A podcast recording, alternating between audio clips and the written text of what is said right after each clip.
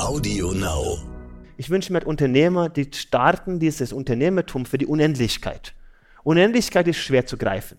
Es gibt eine Komplexität, aber Enkelfähigkeit, das kann was werden. Und da äh, versuchen wir uns jetzt mit konkreten Themen anzunähern, wie wir da diese Unternehmergeist wecken können, die wirklich Problem lösen und dann Werte schöpfen. Und dann ist es für mich auch okay, dass du sehr gutes Geld verdienst. Willkommen bei How to Hack, dem Podcast von Business Punk. Hier verraten euch erfolgreiche Gründerinnen und Gründer, Macherinnen und Macher und Kreative, was sie in ihrem Job anders machen. Unsere Gäste erklären euch ihre persönlichen Tipps und Hacks fürs Arbeitsleben. Und das Beste daran ist, dass es nicht nur einfaches Blabla gibt, sondern handfeste Learnings.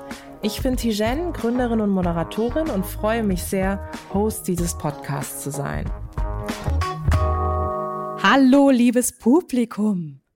Wir von der Audio Alliance heißen Sie herzlich willkommen und freuen uns wahnsinnig, mit Ihnen zusammen heute das Live-Event Business Punk How to Hack zu erleben. Und dementsprechend möchten wir uns ganz herzlich bedanken bei unserem Kooperationspartner, die Steigenberger Kette, die uns hier diesen wunderschönen Raum zur Verfügung gestellt haben. Und ja, begrüße mit Ihnen zusammen Tijen Onaran.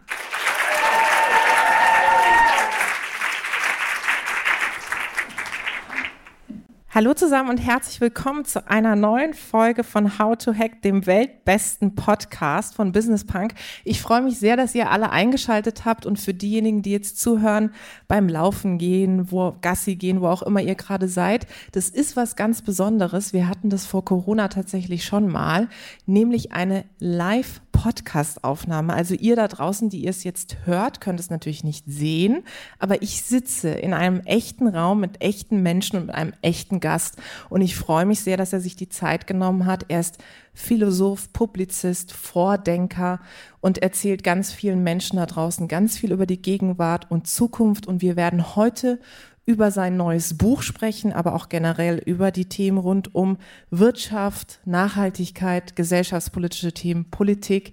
Ich freue mich, dass er da ist. Anders Inset. Anders, herzlich willkommen. Dankeschön, Tische. Geht's dir gut? Mir geht's sehr gut. Vor allem, wir haben jetzt Menschen unter uns. Wir haben einen physischen Raum, wo wir Menschen begegnen können und auch sprechen. Das ist sehr schön. Ja. Ich habe es gerade schon gesagt, du hast einige Bücher schon veröffentlicht, äh, Spiegel Bestseller. Und wenn man sich die so anguckt, dann denkt man immer so, woher nimmt dieser Mann all diese Gedanken her? Und das neue Buch darf ich jetzt sozusagen hier schon mal in den Händen halten, das infizierte Denken. Wenn du Menschen beschreiben müsstest, die dich nicht kennen oder mit dem, was du machst, gar nichts zu tun haben, wie würdest du kurz und knackig, in der Startup-Welt würde man sagen, pitch deinen Job, erzählen, was du machst? Ich bin Mensch. Ich liebe das Wort Mensch. Ich bin da jetzt auch aus der Wirtschaft gekommen und bin da angetreten, neben der Technologie, was ich natürlich auch sehr liebe und schätze und die Möglichkeiten, die wir mit der Technologie haben, die braucht einen Gegenpol. Und das ist äh, das, was wir sind. Und diese Neugierde, dieses Interesse, das ist äh, das, was mich ausmacht, weil ich jeden Tag aufstehe und wir lernen. Das ist meine Leidenschaft, Passion. Ich möchte die Welt verstehen. Und äh, deswegen liebe ich dieses deutsche Wort Mensch, weil das ist äh, was Aktivierendes, das ist auch, es gibt ja einen deutschen Unmensch. Also es ist eine negative Art, es kann was Passives sein, was ja auch wirklich was, was Untätiges. Und der Mensch ist ein aktivierender äh, Lebewesen, der gestalten kann. Und mit dieser Fähigkeit werden wir hineingeworfen oder wie Hannah Arendt sagt, in der Gebürtlichkeit. Wir haben diese Fähigkeit, mit einer leeren Festplatte was zu lernen. Und äh, das ist mein Leben. Ich versuche äh, und interessiere mich für ganz viele Themen und versuche die Welt einfach für mich äh, zu verstehen und dann äh, die Kunst, Unrecht zu haben, dass ich lerne von anderen Menschen, die viel klüger sind als ich, wie ich das vielleicht von einer anderen Perspektive betrachten kann. Wie muss ich mir das vorstellen? Anders als kleiner Junge, war das schon so, dass du irgendwie auf die Welt gekommen bist und schon rumphilosophiert hast? Oder äh, hast du schon gerne in jungen Jahren Menschen schon viel erzählt? Oder wie warst du als ganz junger Mensch? Also abstreiten, dass ich viel geredet habe, das wäre eine schwierige Geschichte. Also ich habe sicherlich viel geredet, mein Opa auch. Ähm, aber ich war immer neugierig, tatsächlich. Also ich wollte auch für mich ähm, diese Welt der Kunden aber am Anfang war es wirklich eine wirtschaftliche Reise. Ähm, ich fing sehr früh an, auch ähm, Unternehmertum. Verkaufte ähm, Müllsteine aus den Kupfergruben in Röhrus mit zwölf in der Fußgängerzone, die dann 300 Meter weiter war, als schöne glänzende Steine als Abfall an den Touristen. Das war so meine erste Unternehmertätigkeit und ähm, da war ich auch lange aktiv. Also ich bezeichne mich immer als Hardcore-Kapitalist, wo die Außenwelt, also das, was andere von mir hielten, wie viel Geld ich verdient habe, das war alles und haben immer an dem gemessen. Sehr anstrengend, alle Höhen und Tiefen des Unternehmertums. Aber nebenbei habe ich immer die Philosophie bei mir gehabt und habe viel gelesen. Ich wusste nichts damit anzufangen, aber das hat mich immer interessiert und vor allem auch natürlich die, die deutschen Vordenker ähm, und, und den auch in der Ursprungssprache zu versuchen auch zu verstehen, weil ich glaube, ganz viele Dinge, und das zeichnet auch den Menschen aus, können wir mit der Sprache nicht ähm, in anderen Sprachen beschreiben. Und da steckt diese Mystik, diese Lehre. Und ähm, sicherlich war ich da immer sehr neugierig und umtriebig und habe mich, und da bin ich auch sehr dankbar dafür, für ganz viele Themen interessiert.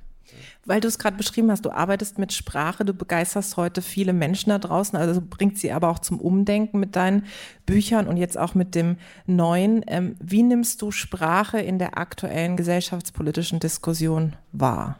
Also in der Politik ist ja so, dass die Politik ist ein bisschen ironisch geworden, wie ich finde. Ähm, auch hier zu landen. Natürlich als, als Vorreiter war die USA mit der absolute Meinungsbildung. Das heißt 0 oder 1, schwarz oder weiß, meine Meinung, deine Meinung und ich beharre darauf. Und das ist ja in den USA, bist du Demokrat, bist du geimpft und trägst eine Maske, bist du Republikaner, tust du es nicht. Äh, und in diese Welt haben wir als Menschheit geschaffen. Und wir sehen es jetzt in der Bundestagswahl jetzt und auch mit den Kanzlerkandidaten, das hat so etwas wie, so wie Mikado. Ja, der Erste, der sich bewegt, wird abgestraft. Erstmal waren die ganzen Baerbox, ja, nenne ich das immer, äh, und dann wollte die Grüne Königin wurde abgestraft, davon hat äh, Laschet profitiert. Dann äh, zog Laschet seine Gummistiefel an und wollte Krisegeneral und äh, wollte zeigen, dass er da die Krisen auch meistern kann mit den Katastrophen und äh, wird da abgebildet als äh, lachender Laschet. Und der stille Scholz war dann letzten Endes der Profiteur. Und jetzt warten wir jeden Tag auf den nächsten Skandal von ihm. Und es führt dazu, dass die Menschen nicht weiß, was sie wählen sollen. Und dann kriegen wir eine klare Meinung, was wir nicht tun sollen. Also die Negation gewinnt gegen das, die Vision. Das heißt, wir haben immer eine Negativität drin. Vielleicht beantworte ich damit eine Frage. Ich erlebe diese Welt online als eine gehässige und eine sehr ekelhafte Art der Kommunikation. Alles wird absolut eine andere Meinung zu haben, ist nicht in Ordnung. Ähm, wir haben diese Plattformen, beginnen mit Facebook, so designt. Also das ist eine Gefälligkeitsgesellschaft, wo du auf den Like-Button klicken kannst, der dann spaltet, dass du nur die Information bekommst, die dann letzten Endes auch für dich zugeschnitten ist. Also wir praktizieren die Kunst, Recht zu haben, die Optimierung, alles besser zu machen durch die Technologie, aber wir verlieren dabei die Kunst, Unrecht zu haben. Das heißt, ich stehe für was und erkenne, dass das ein Fehler war. Und das ist eine, eine Beobachtung in der Sprache. Wir haben die Digitalität, also das Binäre 0 und 1, in unser Leben integriert. Und das ist nicht eine warme und herzliche Gesellschaft. Das ist eine Gesellschaft, wo wir Spaltung haben. Obwohl die Welt immer ähnlicher wird, durch Sprache, Kultur, was wir konsumieren, leben wir dennoch in einer Zeit der Spaltung. Und das ist ja eine Paradoxie, äh, und ich glaube, das kommt wirklich von dieser Kommunikation, die wir als soziale Medien und das, was wir online haben. Weil wenn ich hier im Raum reinschaue, sehe ich Lächeln, ich sehe Menschen. Wenn ich auf der Straße bin, sehe ich Menschen, die was tun möchten, die liebevoll sind, die auch miteinander klarkommen. Und ähm, von daher finde ich die Kommunikation online oder in, in Technologie ist äh, die negative Seiten der, der Binarität ist da adaptiert worden und ich glaube, da können wir gegensteuern mit äh, Menschlichkeit und mit unseren Fähigkeiten auf den anderen auch einzugehen. Ja. Du bist jetzt im Grunde schon so ein bisschen eingetaucht, ähm, auch in dein neues Buch. Ähm, wenn man den Klappentext liest, dann weiß man schon, da kommt einiges auf einen zu. Da steht, seit 2020 werden wir aus einem fatalen Nickerchen wachgerüttelt. Zu gemütlich hatten wir es uns während der letzten 50 Jahre in Selbstverständlichkeiten gemacht die die Krisenherde unserer Welt ausblendeten. Und dann steht da, zu glauben, das infizierte Denken kognitiv verstanden zu haben, ist ein Missverständnis. Warum hast du dieses Buch geschrieben und wen soll es mit welcher Message da draußen erreichen? Eigentlich geht es zurück zu 1970. Das ist natürlich auch keine Absolutheit, aber das ist ein Bild davon. Ähm, warum 1970? 1970 wurde ähm, der erste, sozusagen Planung der erste Weltwirtschaftskonferenz. Also Klaus Schwab mit Leidenschaft für Maschinenbau plante Hochzeit und nebenbei noch 444 Unternehmenslenker aus Europa. Das war die Geburtsstunde des Weltwirtschaftsforums für eine bessere Wirtschaft. In 1970 gingen 20 Millionen Menschen in die USA auf die Straße für den Klimawandel. Der erste Tag der Erde, Global Earth Day. Das war die Geburtsstunde Global Earth Day. 1970, Präsident Nixon damals, den wir als Watergate und Nixon-Präsident kennen, der hat nicht nur solche Dinge gemacht, der hat in seiner zweiten Amtszeit auch die Welt geöffnet. Also der ist nach China gereist, hat Tischtennis gespielt, riss den eisernen Vorhang mit Brezhnev äh, runter und äh, fing an, die Truppen aus Vietnam abzuziehen. Das sah so aus, als wäre die Welt super in Ordnung, Wohlstand für alle nach Ludwig Erhard. Jetzt können wir einfach unsere fantastischen Produkte, die dann im Hacker-Mentalitätssinne in der Nachkriegszeit entstanden sind. Da hatten wir die Weltklasse-Produkte, Quality Made in Germany.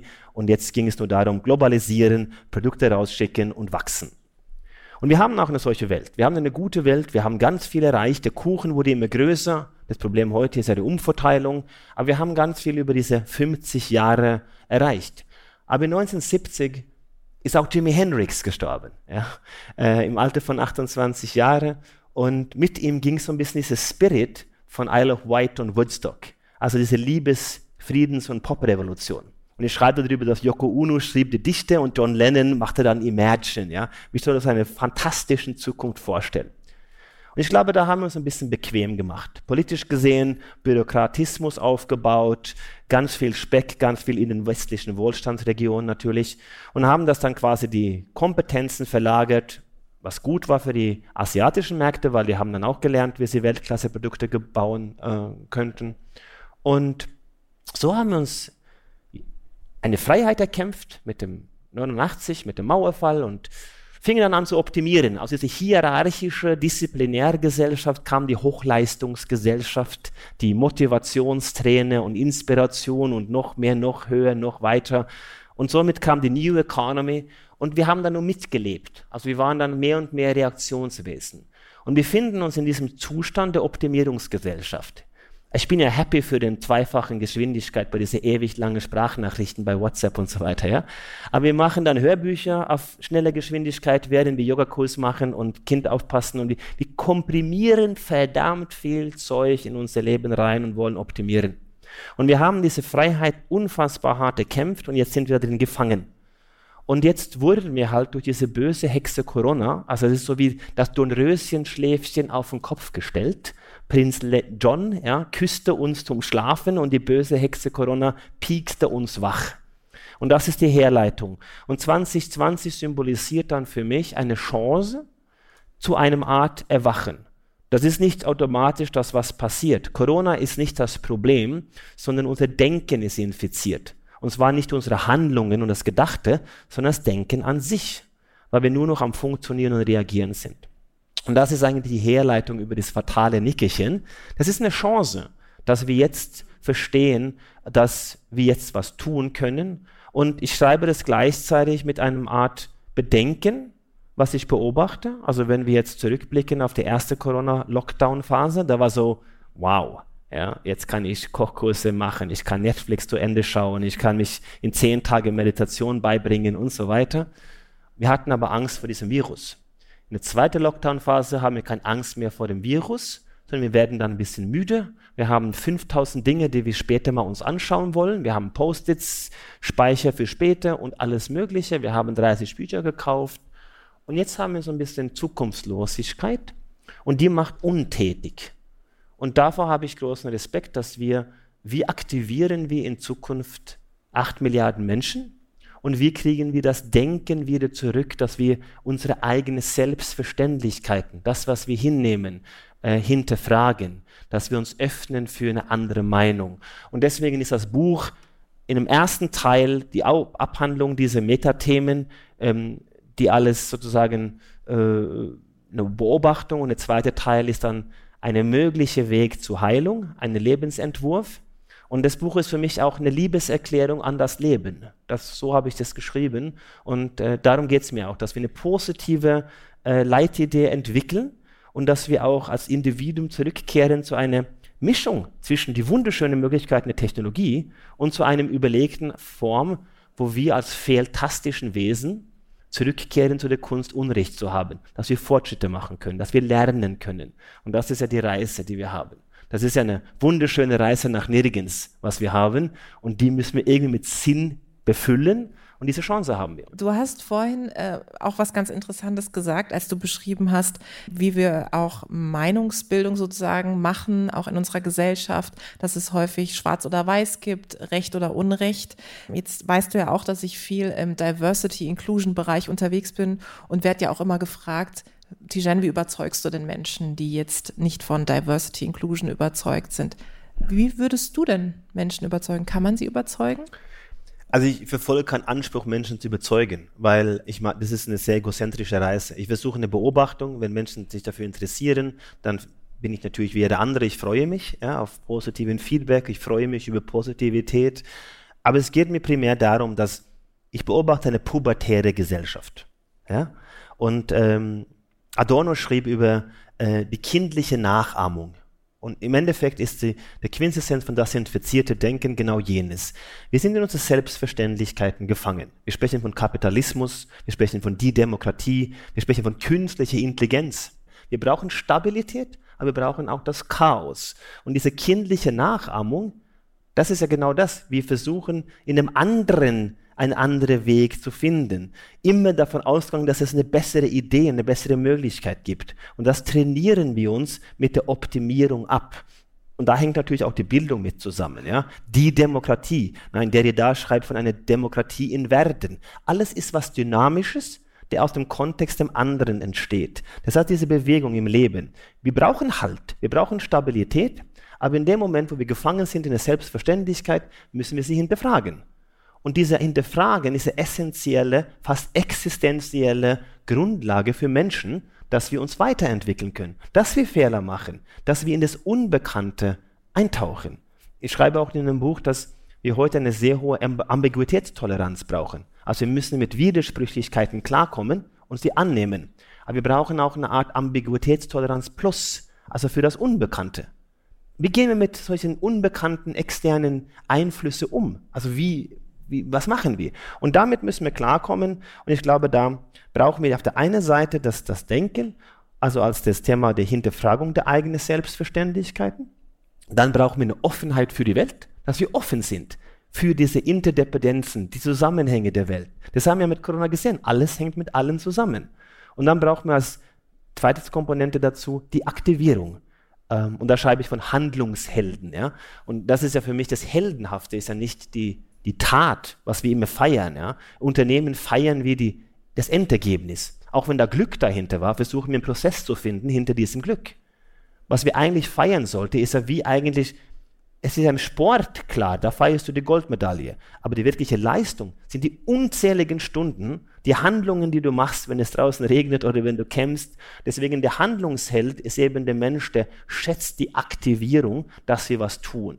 Und die beiden Komponenten ist eigentlich das Grundfundament von, von dem, was ich da beschreibe. Du hast äh, vorhin ähm, ein Stück weit auch von der Politik gesprochen und ein Kapitel lautet ja auch die polemische Politik, die Trump-Karte.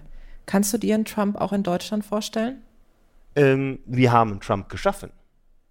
Das ist eine Entwicklung dieser Optimierungsgesellschaft. Wir haben anderen stabilisierende Faktoren in Europa. Wir haben eine andere Herleitung. Wir kommen aus einer anderen europäischen Leitidee, das ein bisschen anders ist als, als eine relativ kaputte amerikanische Gesellschaft.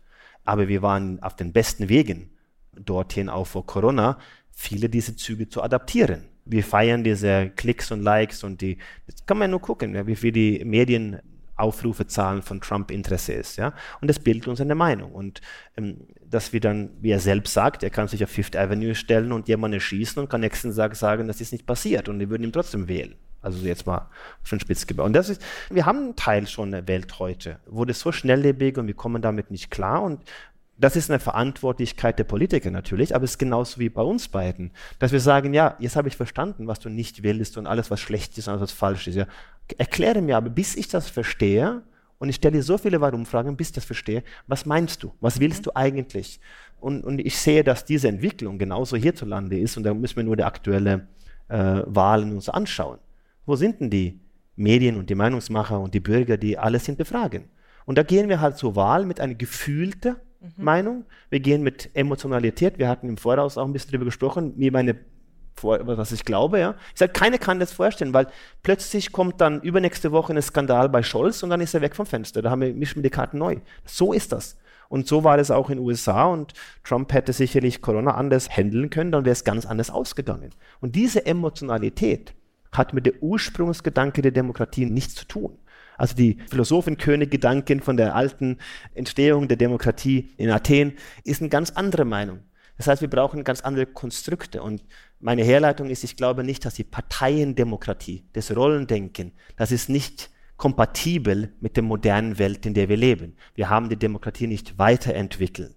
Und ähm, meine Prophezeiung geht dahin, dass wir in 2033, also in zwölf Jahren, einen parteienlosen Kanzlerin hoffentlich dann oder Kanzler haben. Kanzlerin. Ähm, ja. Mhm. ja gut, ja. das aber ich glaube, diese Unabhängigkeit, weil es geht um Inhalte, es muss um Inhalte gehen, es geht um die Wohle der Menschen und nicht um Rollen und Bürokratismus und noch mehr Abgeordnete. Das wird uns nicht gut tun. Unter welchen Umständen könntest du dir denn vorstellen, in die Politik zu gehen? Das fragst du auch, ne? die Frage, die kommt immer häufiger. Also ich bin kein Deutscher, deswegen sagen die, das ist nicht systemkompatibel. Also von daher passt das nicht. Ich interessiere mich für organisiertes menschliches Leben. Und ich treffe ganz viele kluge junge Menschen, die sind aber nicht in der Politik. Es gibt auch viele, die machen also Politik, organisiertes menschliches Leben, sind aber auch nicht in der Politik. Und ähm, ich glaube schon, dass wir ein System-Update, ein Upgrade brauchen. Wer das treibt, ich habe gerade über eine neue Form der DDR, also eine digitale demokratische Republik geschrieben, ja, wo eigentlich der Kernansatz ist zu sagen, wir brauchen Meinungs- Auseinandersetzungen. Wir brauchen eine echte linke Partei als Opposition, die die arbeitende Klasse in der Komplexität der Technologie ernst nimmt. Das haben wir heute nicht. Das ist eine alte Gedanken, also eine alte linke Ideologie, die wird versucht wird, in eine Parteienkonstruktion reinzupacken. Da hast du nicht das andere, da hast du keine Opposition. Und das brauchen wir. Was Fundiertes, wo ihr sagt, dafür stehe ich, daran glaube ich, im Kontext des 21. Jahrhunderts, in eine voll ökonomisierte und technologisierte Welt. Nicht vor 150 Jahren, wo wir dann industrielle Revolution hatten und alles in Klassen und Hist Das ist nicht die Welt, in der wir leben. Wir betreiben das in der Politik, in der Bildung, die Medien machen das weiter so, der Kapitalismus, der Kapitalismus, ja. Das ist alles eine Dynamik drin und äh, die Politik braucht meiner Meinung nach ein System-Upgrade. Und ich bin nicht ein Mensch, der sagen kann, genau wie soll es laufen. Mhm. Aber wir können gemeinsam mit allen diesen fantastischen, klugen Köpfen schauen, wo wir an der einen oder anderen Stelle wieder zu dieser zivilisierten Debatte und eine echte demokratische Auseinandersetzung über Meinungen, die Dinge, die die besser machen für die Menschen. Ob es richtig ist, wissen wir erst im Nachhinein sowieso. Aber der Grundprinzip, die Richtung, die muss stimmen. Und da muss im Vordergrund stehen der Wohle der Menschheit und die Einbringung der Menschen, dass wir uns fundiert, da haben wir auch eine Verantwortlichkeit, nicht? Dass wir uns einbringen mit einer überlegten und validierten Meinung. Daran glaube ich. Und die musst du auch vertreten können als Wähler. Das ist nicht eine Wahlrecht, das ist eine Wahlpflicht. Du musst dich einbringen. Und ähm, da haben wir eine Bildungsthematik und wir haben eine Systemthematik auf der Politik. Wir haben jetzt viel auch über die Politik gesprochen. Ich habe es vorhin gesagt, wir haben uns ja häufiger auch im Wirtschaftskontext äh, getroffen, wo du dann eben äh, vor wichtigen Menschen aus der Wirtschaft äh, wichtige Impulse gegeben hast. Was erlebst du da, wenn du die ganzen Managerinnen und Manager siehst? Ist da so ein Aufbruch da? Ähm, wollen die Veränderung, ob es jetzt das Thema Digitalisierung ist, das Thema Nachhaltigkeit, das Thema Vielfalt, passiert da was oder bleiben alle still? Es gibt ja drei vielleicht Auslöser für den Wandel. Das eine ist das Gefühlte, also es fühlt sich richtig an. Das andere ist die Krise. Das war ja häufig in der Vergangenheit so, wenn Krisen sind, dann müssen wir was tun. Und das dritte ist das Kognitive. Das ist das, was alle anderen sagen. Das ist der Klassiker, wo der, da vier männliche äh, Vorstände mit gleicher Krawatte, gleicher Haarschnitt, gleicher Anzug sich vor der gesammelten Mannschaft stellen und sagen, ja, wir wollen jetzt Vertrauen, Offenheit, Diversity und dann gehen sie auf die Bühne und ziehen sich die Krawatte ab und stehen dann nur mit einem grauen Anzug und einem weißes Hemd und da sitzen 500 Leute und schütteln den Kopf und sagen, ich höre, was du sagst, aber ich spüre dich nicht, ich glaube nicht dran. Aber auch das ist ein Schritt in die richtige Richtung. Ja. Und ich glaube schon, dass viel passiert ist. Der Druck, der äh, ökologische Wandel ist wichtig, aber auf der menschlichen Seite so eine Art Bewusstseinsrevolution, vielleicht sogar, dass wir so eine Art Sinnes Hinterfragung. Ja, war es das? Merke ich bei ganz vielen Top-Führungskräften, sage ich, gut, das ist nicht sinnvoll, was ich alle Jahre gemacht habe. Und äh, ähm, ich bin da nicht so negativ. Also ich glaube schon, dass da was passiert. Ähm, wir können natürlich viel mehr machen, aber diese Verbindung zwischen Ökologie und Ökonomie zu einer Art humanistischer Kapitalismus kommen, wo alles mehr in Balance ist, das kann uns gelingen. Also ich glaube an das Gute und ich glaube auch, dass die Menschen auch über den Umweg der Kognition auch zu einem Gefühl kommen könnten. Business Punk ist ja auch eine Marke, die sehr stark, sag ich mal, Gründer und Gründerinnen auch hören und ja auch das Heft tatsächlich lesen. Erlebst du in der Startup-Welt, dass sich darüber was tut? Sehr gemischt, in der Tat. Also was ich mir wünsche, ist eine alte Hacker-Mentalität der Nachkriegszeit ohne den negativen Impact der Krise. Also dass jemand sich hinstellt und versteht das Fundament von Unternehmertum im 21. Jahrhundert. Was ist das? Es ist schön, viel Geld zu verdienen und ein gutes Lebensstil, ja. Aber der Grundfundament vom Unternehmertum ist, beschreibe das Problem, was du für Menschen oder was du löst, löse das Problem, stelle deine Rechnung. As easy as that. Und ich sehe nicht so viele Unternehmer, ähm, die so denken. Und das wünsche ich mir. Das ist so Dinge, die vielleicht kurzfristig profitabel sind und viele Startups in Europa verkaufen viel zu früh, weil die wollen das Geld schnell. Also diese echte Unternehmertum, das wünsche ich mir. Also ich habe ja den Begriff mit, was aus Haniel, aus diesen Familienunternehmen. Ich war da in Duisburg auf dem Gelände und da war die Aletta, das war eine Frau, ne, die das alles gemacht hat vor 250 Jahren, äh, das Handelsunternehmen. Und die haben den Begriff enkelfähig mhm. genutzt für sich intern und der neue CEO seit zwei Jahren versuchte das irgendwie messbar zu machen. Ich habe dann Thomas äh, Schmidt gesagt, lass uns es, du musst es größer denken. Lass uns enkelfähig gleichsetzen mit Unternehmertum. Das heißt, du musst kurzfristig Geld verdienen, das ist auch in Ordnung. Kapitalismus ist ein funktionierendes Modell. Wie können wir enkelfähig werden? Und mein Wunsch ist halt, dass wir ein enkelfähiges Unternehmen, also gleichstellen mit Unternehmertum. Das heißt, wir können beide definieren, was heißt für dich enkelfähig. Ja? Du sollst gut jetzt gehen, aber auch für zukünftige Generationen. Da kannst du ganz konkret aufschreiben und das ist die Unendlichkeit. Und das ist ja die Herleitung von James P. Cars und viele werden auch Simon Sinek, der hat auch in eine ähnliche Bahn mhm. gedacht, mit Finite und Infinite Games. Das ist ja eine alte philosophische und theologische ähm, Herleitung, die ich auch in Quantenwirtschaft hatte. Und da geht es um Infinite. Wir denken alles endlich. Ja, wir haben endliche Systeme, Bildung, Abschluss, wir schließen die Bildung ab. Ja, das ist völlig absurd. Ja. Und so denken wir in den Kontext. Und ich wünsche mir Unternehmer, die starten dieses Unternehmertum für die Unendlichkeit. Unendlichkeit ist schwer zu greifen. Es gibt eine Komplexität, aber Enkelfähigkeit, das kann was werden. Und da äh, versuchen wir uns jetzt mit konkreten Themen anzunähern, wie wir da diese Unternehmergeist wecken können, die wirklich Problem lösen und dann Werte schöpfen. Und dann ist es für mich auch okay, dass du sehr gutes Geld verdienst. Jetzt ist es ja so, du hast, äh, ich habe es vorhin gesagt, du hast mehrere Bücher schon geschrieben ähm, und das aktuelle kommt am Montag offiziell in den Markt. Ist es bei dir tatsächlich auch so, dass du vor deinem Word-Dokument sitzt und auf dieses leere Blatt Papier guckst und dir fällt nichts ein? Total. Also mein Verlagsleiter, der hat sich die Haare er gemeinte, ich muss ja liefern. Und äh, ich bin dann erstmal abgereist, auch von Corona-Zeiten mit Familie und äh, Kind, der Lotte Carotti spielen will und alles machen möchte. Äh, und habe dann irgendwann mal das zweite Hälfte vom Buch gehabt und ich war nicht zufrieden. Und habe es einfach gelöscht, kurz vor Abgabe.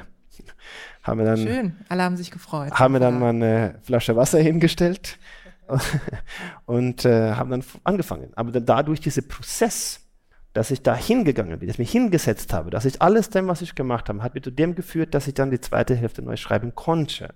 Das heißt, es ist einfach bei mir auch, ähm, egal was ist, manche Tage läuft es gut, andere Tage läuft es, kommt da nichts, dann machst du was anderes, dann wirst du abgelenkt, aber du brauchst jetzt Zeit und Unternehmertum, ich glaube ich heute auch, du wirst so viel abgelenkt, mhm. du wirst so getrieben, du bist wie so ein dopamingesteuertes Junkie wird durch Leben gezerrt, durch Impulse hier, Impulse da. Startup ist eigentlich das Gegenteil von Finish Down. Ja, das ist eigentlich ein Startup. Du startest nicht für, um was zu beenden. Du startest für die Unendlichkeit. Und da musst du jeden Tag hin, da musst du was machen. Und dann, klar, bist du geleitet, getrieben, aber du musst dich entkoppeln und sagen, jetzt Fokus, Denkstunde, was auch immer. Und dann kann ich genau dieses Produkt machen. Und für mich ist es ja ein Buch, wo ich starte, ich weiß nicht, wo ich ende, und das kann ich nur erreichen, wenn ich mich von all dem, was mich interessiert und allen möglichen äh, Podcasts und Dinge, was ich machen kann, was super schön ist, Menschen treffen, brauchst du halt Disziplin zu sagen, ja, ich bin Unternehmer und ich weiß nicht, wo ich landen werde, aber ich brauche eine Richtung. Und die heißt erstmal auftauchen, Zeit nehmen, blockieren, machen. Und das ist bei mir der Fall, dass ich sieben Tage die Woche früh aufstehe und wir lernen. Und da habe ich meine eine Stunde. Und die über Zeit wird ganz viele Stunden. Woran misst du dann deinen Erfolg? Das kann ich dir leicht sagen, weil ich habe immer den Erfolg in der Externalisierung. Und ich hatte im Sport und auch im Unternehmertum Hohen und Tiefen und hatten da, was alle definieren würde wie Erfolg. Ich habe aber nichts gespürt. Und deswegen habe ich mir aus der Wirtschaft entkoppelt. Ich habe da mein Unternehmen damals nach einer langen Zeit mit meinem Geschäftspartner habe ich verkauft oder beziehungsweise nicht in den Startup-Sinne verkauft, sondern es war wie eine Ehe, zwei Jahre Streit und wir hatten in Dinge investiert, wir hatten Immobilien und er hatte nicht das Geld, was ich meinte. Da war mir nur eins wichtig, die Mitarbeiter können da weitermachen, weil die lieben das, was sie machen und ich habe das Geld, was er da hatte, genommen und gesagt, gut, dann mache ich was anderes, wusste nicht, was wohin. Und der Erfolg für mich ist, dass ich eine Bindung jetzt habe zwischen das Innenleben und das Außenleben. Das heißt, ja, natürlich schätze ich externe Erfolge. Das wäre gelogen zu sagen, nein. Aber ich habe eine Bindung zu dem, was mich umtreibt, nämlich diese Neugierde, diese Interesse. Und dass ich kein Ziel habe, was ich machen muss. Ich stehe tatsächlich auf und habe Tage, wo ich lasse mich leiten und dann entsteht was. Es ist auch ein künstlerischer Prozess, wenn man so will.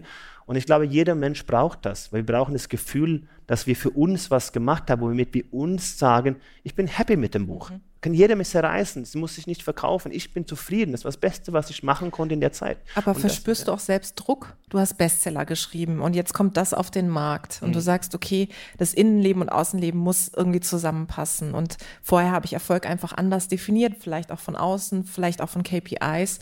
Ganz frei ist man vielleicht davon nicht. Ist es so, dass du dich davon freimachen kannst, zu sagen, ja, mal gucken, wie das einfach läuft und ob das jetzt Bestseller wird oder nicht. Also Viele sagen das, aber das ist gelogen. Also das kannst du nicht entkoppeln, mhm. glaube ich nicht. Also das ist wichtig.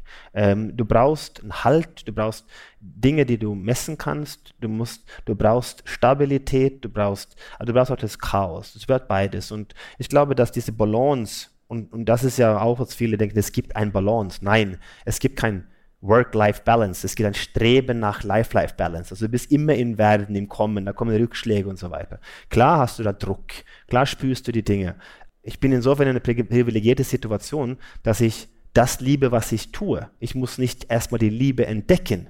Ja, ganz viele, das sieht man auch im Sport, die werden dann in einem Sportart durch Eltern und so und dann werden sie irgendwann mal erfolgreich und sagen, boah, ich habe das ganze Leben lang gemacht, was ich liebe, ja, was natürlich auch gelogen ist, ja. Aber ich bin jetzt über die Jahre zu einer Situation gekommen, wo ich natürlich auch schlechte Tage habe und Druck spüre bei Dingen, wo ich performen muss, ja. Mhm. Ähm, und es wäre gelogen zu sagen, das ist, das ist nicht der Fall. Aber das ist mehr ein Balance, es ist nicht alles. Ich nutze da den Begriff der professionelle Amateur. Äh, nicht Experten sein professioneller Amateur, und ich schreibe über Christian Drosten zum Beispiel, der immer wieder seine Meinung wird kritisiert dafür. Aber das ist eine Leistung. Die höchste Kunst ist es, zu sagen, es könnte jemand sein, der eine bessere Idee hat, der dazu führt, dass ich meine Meinung hinterfragen kann. Und das ist ja genau der, der Quintessenz. Professionell arbeiten, aber immer die selbst als Amateur, als Beginner. Ist ja auch in, aus dem asiatischen, Beginner's Mind. Ja? Und das brauchen wir, glaube ich, weil das gibt uns eine Verwirklichung des Fortschrittes. Das ist die kindliche Meisterung. Das ist der nächste Lernprozess. Und da definieren nicht andere für dich, wann du gewachsen bist oder wann du was gelernt hast oder du für dich. Und das spürst du dann. Und das ist ein schönes Gefühl. Das ist ein schönes Gefühl und definitiv auch eine Lebensaufgabe und eine Lebensbaustelle. Ähm, ich glaube, äh, viele, die hier sozusagen live zuhören und dann auch digital, denken sich vielleicht etwas, was ich mir auch denke oder fragen sich etwas, alles, was du sagst, klingt natürlich wie gedruckt. Ne? Man könnte theoretisch direkt mitschreiben. Ist es so, dass ein Anders auch mal einen Blackout hat bei einem Vortrag und da steht und sich denkt, was, wie war das jetzt nochmal mit der Quanten? Total, total. Also ich habe Pannen und das kann man auch äh, ausreichend recherchieren, wo ich mich verliere und wo ich Dinge sage, die machen überhaupt keinen Sinn und dann kommen alle Besserwisser und will mir das belehren und sagt, er hatte kein Quantenphysik studiert und er hatte und so weiter. Ja klar, natürlich. Und da wirst du auch in eine Du bist ja auch dann irgendwie euphorisch und gefangen und dann kriegst du Dinge zusammen und dann weißt du selbst nicht mehr genau, weil du es gemeint hast und dann denkst du laut und dann sortierst du das und im Nachhinein, ja, das wollte ich eigentlich sagen. Ja, ja natürlich, klar. Das ist, aber das ist menschlich und ich finde es schade, und deswegen gehen ja wenige Menschen in die Politik oder in die Öffentlichkeit, weil du wirst ja sofort da abgeschossen. Das ist das Einzige, was, was heute relevant ist. Ja. Das ist ja bei mir auch inzwischen. Du kriegst hunderte von Nachrichten über Sachen, die schön sind, positiv, und du sagst, das ist wie gedruckt. Ja. Ich habe das Problem nicht, weil ich sage das, was ich denke. Und manchmal macht es keinen Sinn. Aber wenn das der wesentliche Quintessenz von, du machst 100 positive Nachrichten, dann siehst du die negative. Und wenn du da drauf hängen, das ist, ich komme ja aus dem Sport, ja, wenn du da stehst und du verballerst diesen Ball, du hast klebt an der Hand und du schießt ihn gegen die Decke bei einem entscheidenden Ding, ja, da, da kannst du dich vergraben. Aber wenn das alles ist, aus dem, was du machst im Leben, wenn wir da alle Menschen immer abschießen wollen, diese Negativität, die finde ich nicht schön. Und da können ganz viele Menschen nämlich nicht umgehen und da werden unfassbare Talente und schüchterne Menschen verprellt. Und das finde ich sehr schade. Man sagt immer, du sollst jetzt lesen und liest kein Social Media und so weiter, aber das machst du dann trotzdem. Ja. Und äh, ja, also von daher, ich bin da häufig in der Situation und äh, Manchmal merkt man es, manchmal merkt man es nicht. Deshalb der Gefühl im Leben, ja. Manchmal kann man das auch ein bisschen überspielen, aber klar, das ist Mensch zu sein. Mein Lieblingssatz war gerade, ich sage, was ich denke und manchmal macht es keinen Sinn. Den muss ich mir definitiv merken, den werde ich häufiger jetzt anwenden. Anders und ich habe wirklich noch viele Fragen, aber ich möchte unserem Live-Publikum hier noch die Chance geben. Aber das allerletzte, was ich noch sagen will zum Buch, du hast mir gesagt, das ist aus Hanf. Genau. Also ich habe den Verlagsleiter eine Mail geschickt und habe gesagt, du, ich hätte gern ein Hanfbuch. Dann sagt er mir, geile Idee, hast du da Referenzen? dann sage ich, nee, das ist nicht mein Thema, das müsst ihr mal schon regeln. Ne? Und dann haben sie es auch auftreiben können. Ich glaube, für den Verlag ist es das erste Buch, der auf Hanf gedruckt ist. Aber da kam natürlich prompt die E-Mail zurück. Anders, wir haben es geschafft, aber du weißt schon, du kannst das Buch danach nicht rauchen. Also von daher, das Buch ist äh, so ökologisch, wie das vielleicht in der Herstellung geht, aber das ist auch ein schönes Material und ich glaube, das ist einfach nur eine andere Form, dass man, wenn man was Haptisches macht, dass man sich Gedanken darüber macht. Und ich glaube, in Unternehmertum, vielleicht abschließend zu dem Kontext der Hackermentalität oder Ressourcenverschwendung, ja. Hanf ist ein Material, der wir seit hunderte von Jahren wissen, dass, ich glaube, dass ich, da könnte man natürlich mich da kritisieren und sagen, die Zahlen stimmen nicht, aber aber es ist so, ein Kilo Baumwolle braucht 10.000, 18.000 Liter Wasser. Und äh, ein Kilo Hanf braucht 4.000 Liter Wasser. Also es ist ein 1 zu, keine Ahnung, 4, 1 zu 5 Verhältnis an, an Wasserverbrauch. Und wir könnten alle unsere Klamotten, die wir heute Abend tragen, könnten wir auch aus Hanf produzieren. Aber damals war es halt eine andere Geschichte, die erzählt worden ist. Und äh, von daher ist es einfach ein, ein Thema auch im Buchcover als Denkanstoß für eine andere Sichtweise auf die Welt. Ich glaube, wir haben jetzt alle im Kopf tatsächlich, ob wir das irgendwie rauchen können. Aber äh, wir werden es vielleicht nie erfahren. Erstmal vielen, vielen Dank, lieber Anders. Und jetzt habt ihr, Lieben, die Möglichkeit, Fragen zu stellen. Erstmal nochmal großen Applaus für Anders. Vielen Dank. Schön. Dankeschön. Also mein Kopf raucht jetzt. Hast du noch ein paar Buchstaben für uns? Ja, oder? Ja, klar. Ja, ja klar. Mein Kopf raucht auch ein bisschen. da muss auch noch sehr viel sortieren. Aber ich greife mal ein Wort raus, was gefallen ist und was irgendwie mit mir resoniert hat. Das ist äh, die Enkelfähigkeit. Ja. Äh, ähm, und ich musste an einen Begriff denken, den Simon Sinek einmal gesagt hat in einem Video, was ihr vielleicht auch kennt. Da ging es um die Generation Z und äh, die immer auf der Suche sein nach Instant Gratification, also dass wir ja. immer irgendwie sofort eine Belohnung haben wollen. Und jetzt ja. zu dem Begriff der äh, Enkelfähigkeit eine rhetorische Frage. Vielleicht müssten wir mehr Geduld lernen, mehr Langfristigkeit, auch zu verstehen, was wirklich in die Zukunft länger entwickelt werden muss und kann und Zeit braucht. Ne? Ich nehme an, ja. und wenn ja, wie können wir das erreichen? Also ich glaube schon, dass wir, dass es gut tut, sich zu entschleunigen. Und ähm, wenn wir zurückdenken auf das Jahr 2020, war das das Jahr mit den schönen Sonnenuntergängen. Es gab noch nie so viele schöne Sonnenuntergänge wie das Jahr 2020. Warum? Karl Ove Knausgård, der norwegische Schriftsteller, schreibt über tausende von Seiten seiner Biografie. äh, ein stinknormales, langweiliges Leben. Also er ist Alchemist of the Ordinary, also ein Alchemist der Normalität. Und ich glaube, diese Wahrnehmung, also erstens ist es ja völlig pervers, dass wir Menschen offensichtlich solche Sonnenuntergänge, was ein stinknormales kosmologisches Ereignis ist, schön finden können. die Sonne ist ja da, das ist ja alles.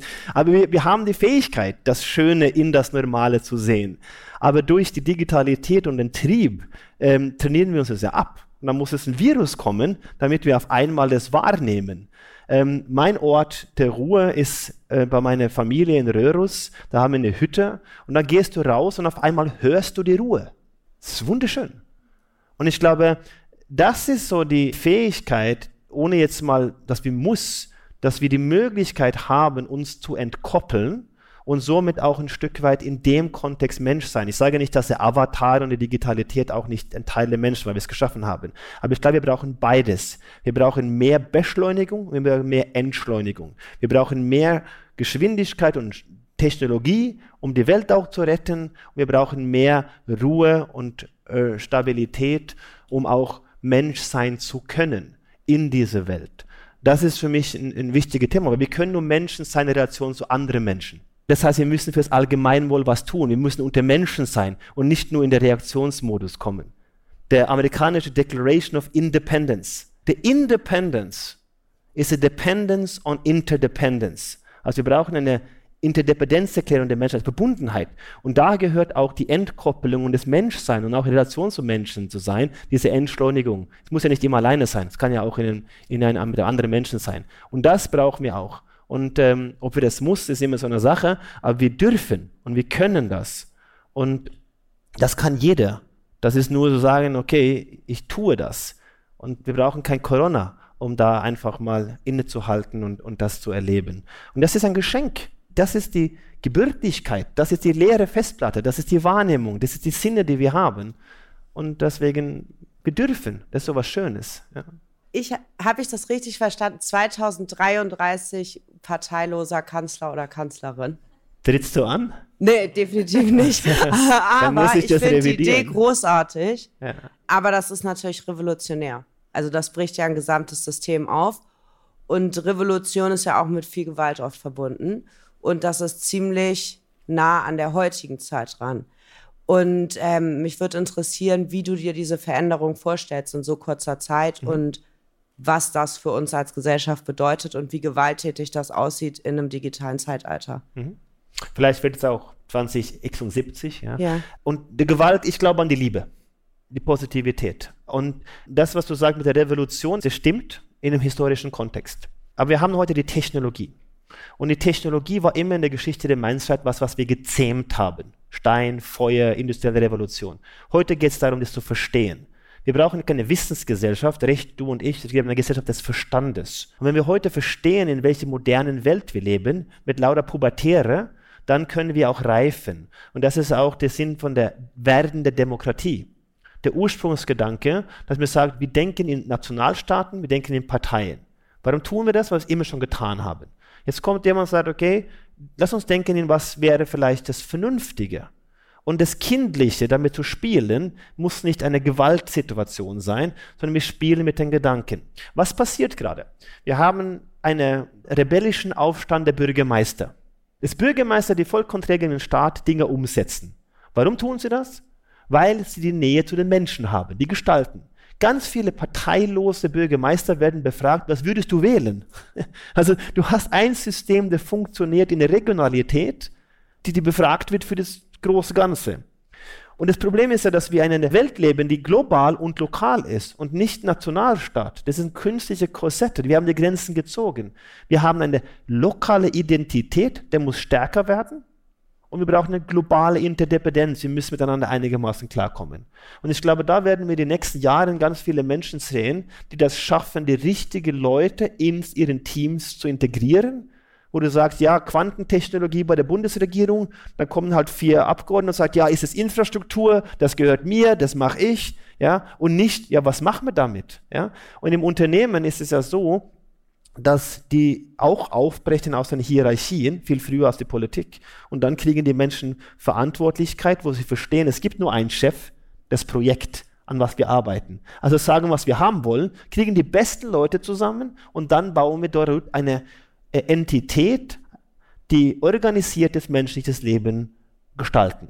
Das kann in regional, das kann auf der Europaebene sein, wissen wir nicht. Aber lass uns damit spielen. Lass uns schauen, wie wir diese Leitideen adaptieren. Und dann kriegen wir zumindest mal durch das, wie du sagst, der Revolutionäre, für mich ist es natürlich, ja, aber dann kriegen wir uns ein bisschen bewegt. Und dann kommen wir auf jeden Fall in eine Richtung, die vielleicht ähm, mehr zu einer Art demokratisches System zurückkehren. Also ich brauche keine Gewalt, um das Frage kurz zu beantworten. Ja. Ich finde die Idee großartig. Ja. Ich frage quasi nur so, wie ist sie umsetzbar gewaltlos? Ja. Und wie bricht man die Strukturen, die wir heute haben, auf? Und die Menschen, die in Parteien und in Grenzen denken, wie kriegt man sie gewaltlos, vielleicht auch durch Technologie von diesen Plätzen weg? Hm. Also die Idee dahinter stehe ich, aber ich finde, äh, wie kriegt man halt den Knack hin, hoffentlich gewaltfrei? Also ich glaube, durch Bildung ist ein ganz wichtiges Thema. Solange wir Kinder ausbilden nach dem Kasernenprinzip und die Gefängnisse und die hierarchischen Strukturen des, des letzten Jahrhunderts oder zwei, zwei Jahrhunderte zurück, wo jemand vorne steht und wir kriegen Noten, wir kriegen Abschluss und wir lernen Daten zu speichern in einer durchaus schlechten Speicherplatte, nämlich die da oben. Du merkst aber dann, die, die Kinder haben, was dich früher mal interessiert hat und das andere ist vergessen. Ja. Das heißt, das Bildungssystem, das Fundament der Bildung ist Lernen zu lernen.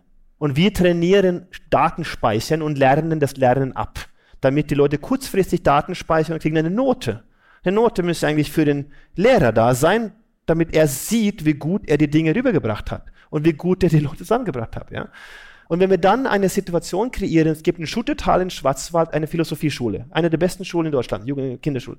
Und die lernen diese Fähigkeiten, Dialog, Co-Kreation, Kollaboration, andere Meinungen, Dinge hinterfragen. Dann entsteht halt eine gewaltlose Auseinandersetzung mit Themen, die zu einem Fortschritt führen könnte.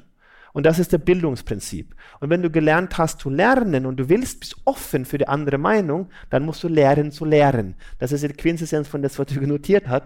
manchmal macht es keinen Sinn. Ich rede über die Dinge, die ich glaube, für mich zugeordnet zu haben und kriege Widerstand.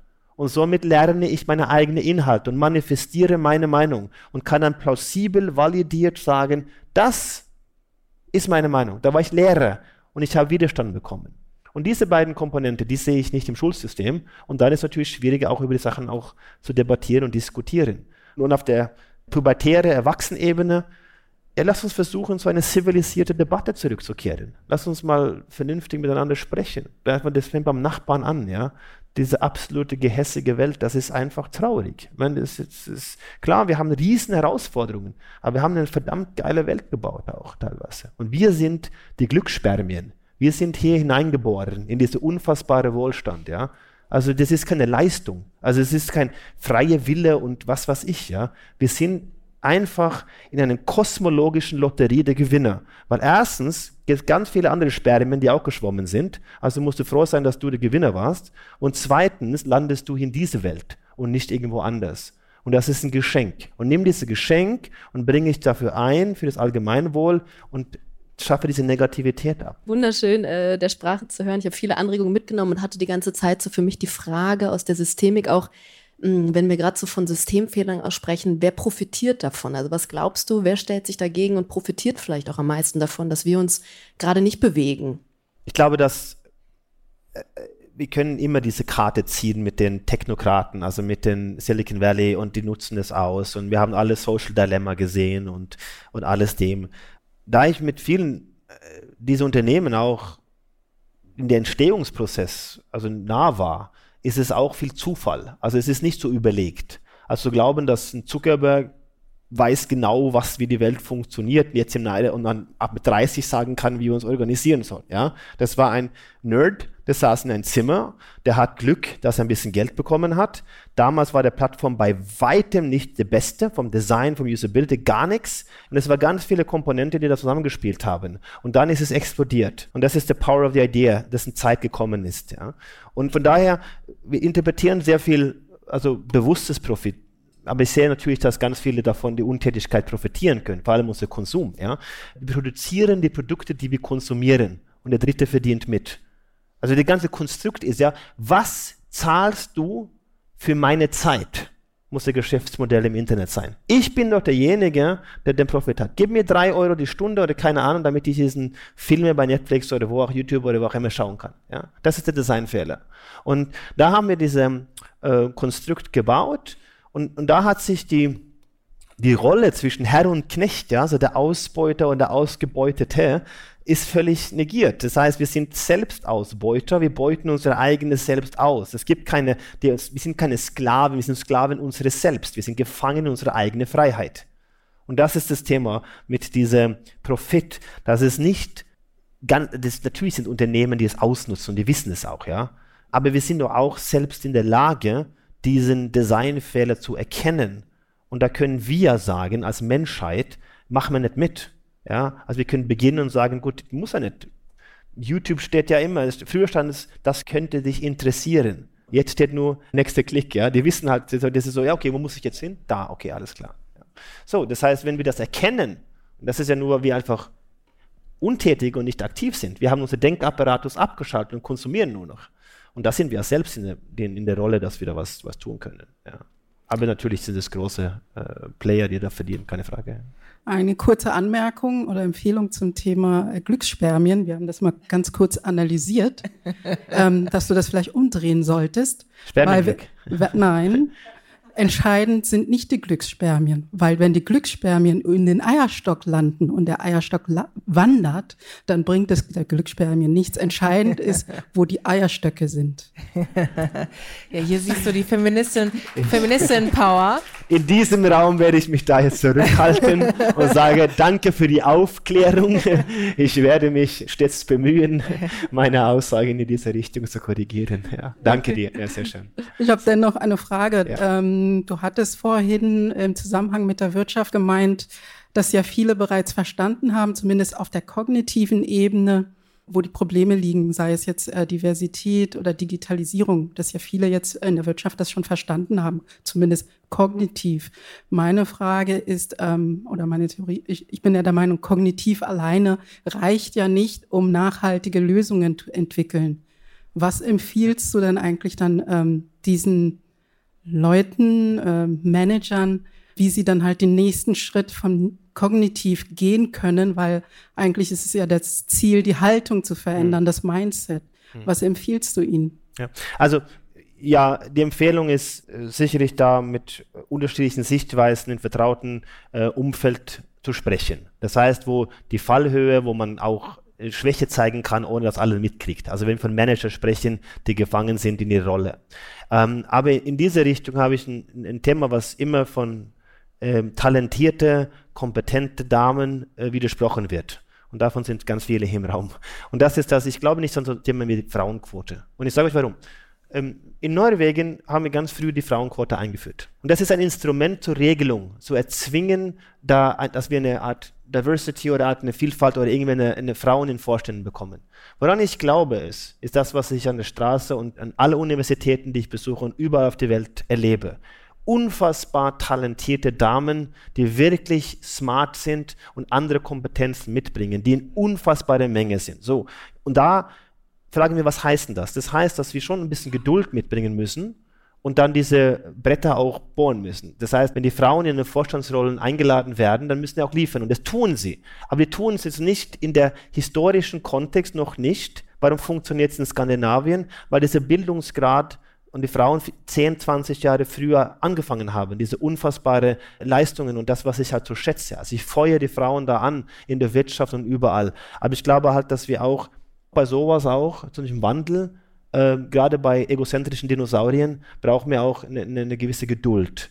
Äh, und deswegen hoffe ich und glaube ich, und ich glaube, bin felsenfest davon überzeugt, dass in vielen diesen Rollen in Zukunft überall Frauen sitzen und nicht, weil wir es reguliert haben, weil sie einfach besser sind. Und, äh, und das ist mein, mein Ansatz. Und, und ich glaube, dass es ist mit Regelung und Limitierung und ja, ich glaube, dass die positive Leiter deren Vision aufzeigen, wie es anders gehen kann, ist ein langer Weg. Du musst durch eine Wand durchbrechen, zweite Wand, drei Wand, dann kriegst du ein Ja und dann musst du es durchsetzen. Ist ein langer Weg, aber es ist der richtige Weg.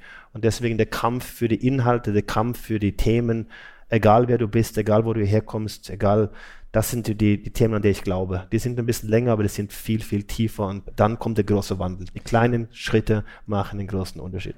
Oh, ich glaube, hier gibt es einige, die eine andere Auffassung. Ein, Jetzt haben wir eine, Gott sei Dank das Thema der Quote aufgemacht. Ich verstehe auch die andere Seite. Ich sage es nur immer wieder, weil ich sehe, zu was man imstande ist. Und ich würde äh, immer wieder dafür plädieren, an alle die Menschen, die talentiert sind.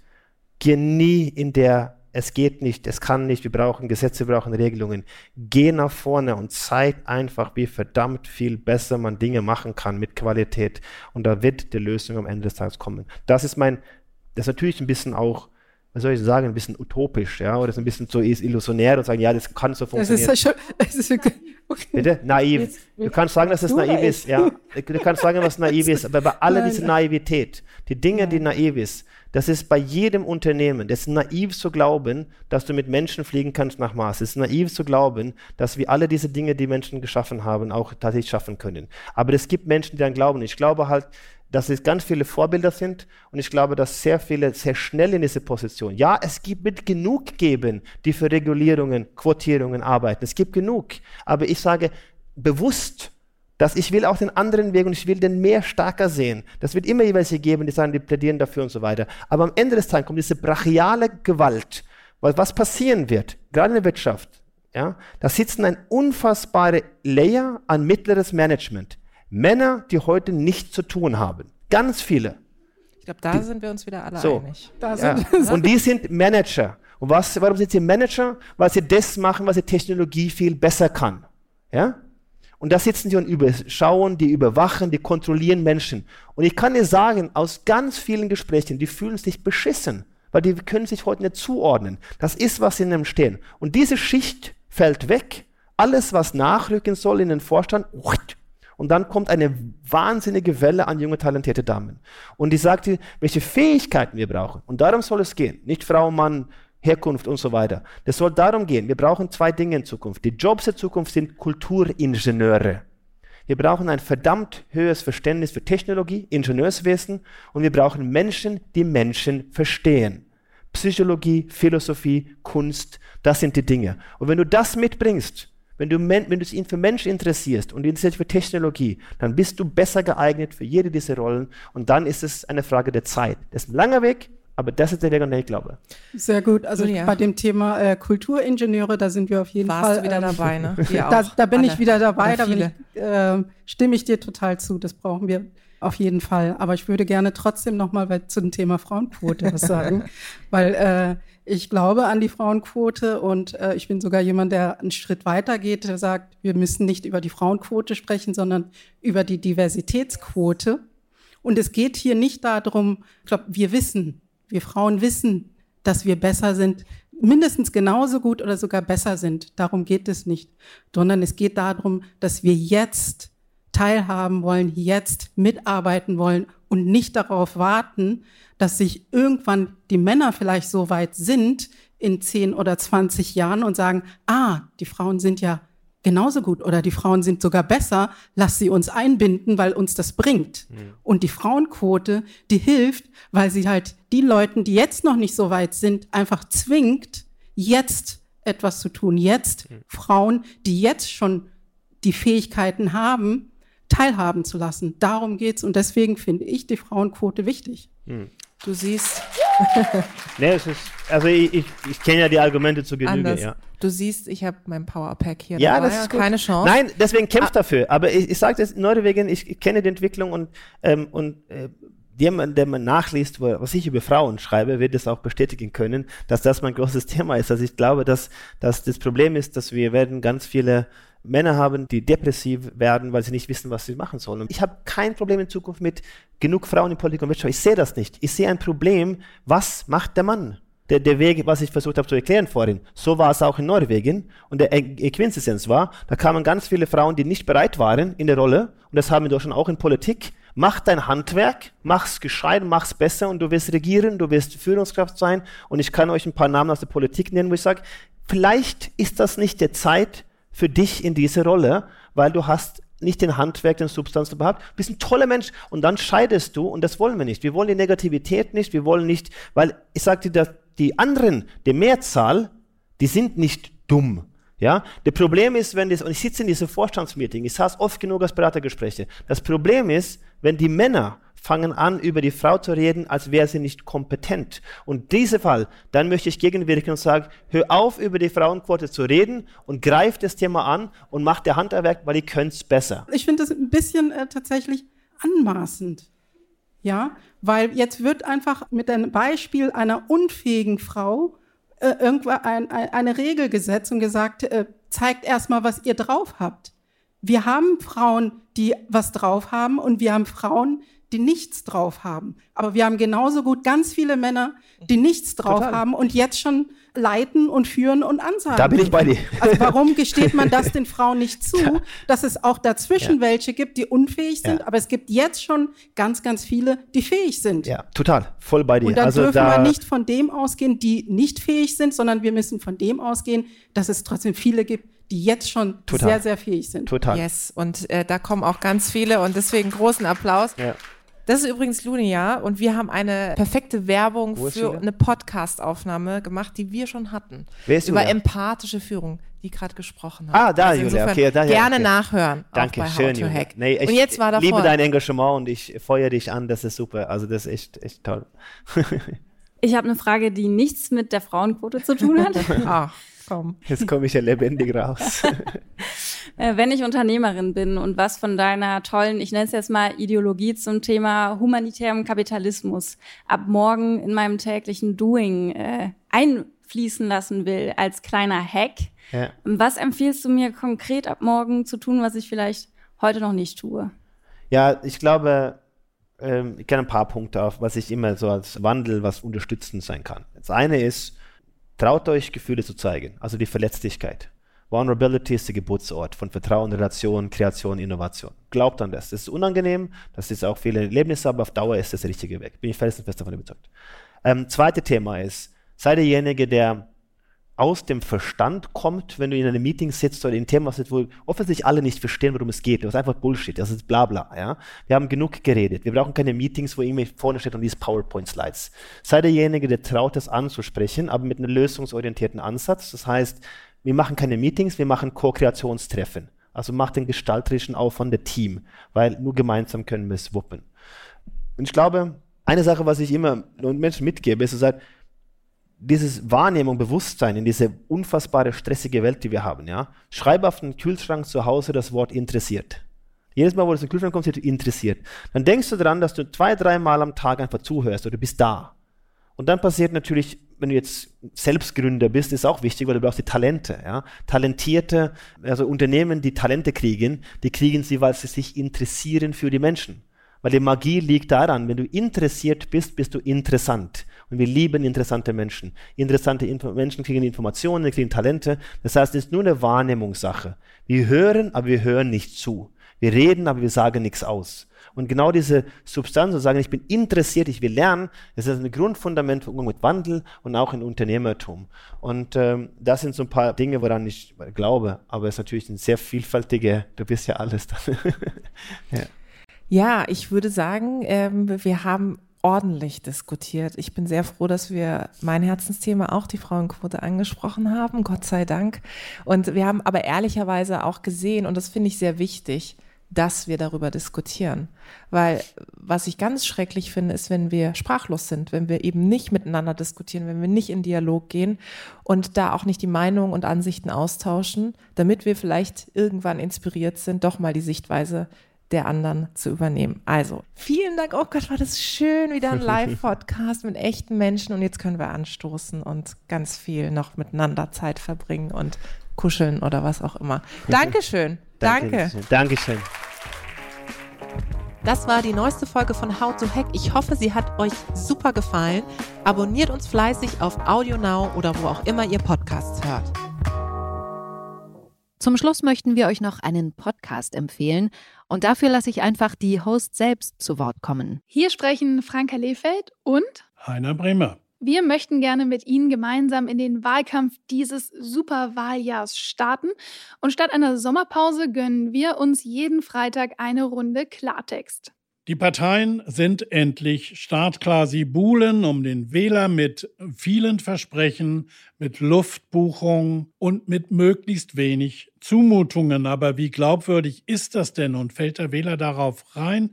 In den nächsten Wochen wollen wir darüber mit Ihnen diskutieren, denn eine Modernisierung ist notwendig, aber sie kommt nicht zum Nulltarif. Jeden Freitag kommt hier eine neue Folge von unserem Podcast Redezeit und wir freuen uns, wenn Sie einschalten. Audio Now.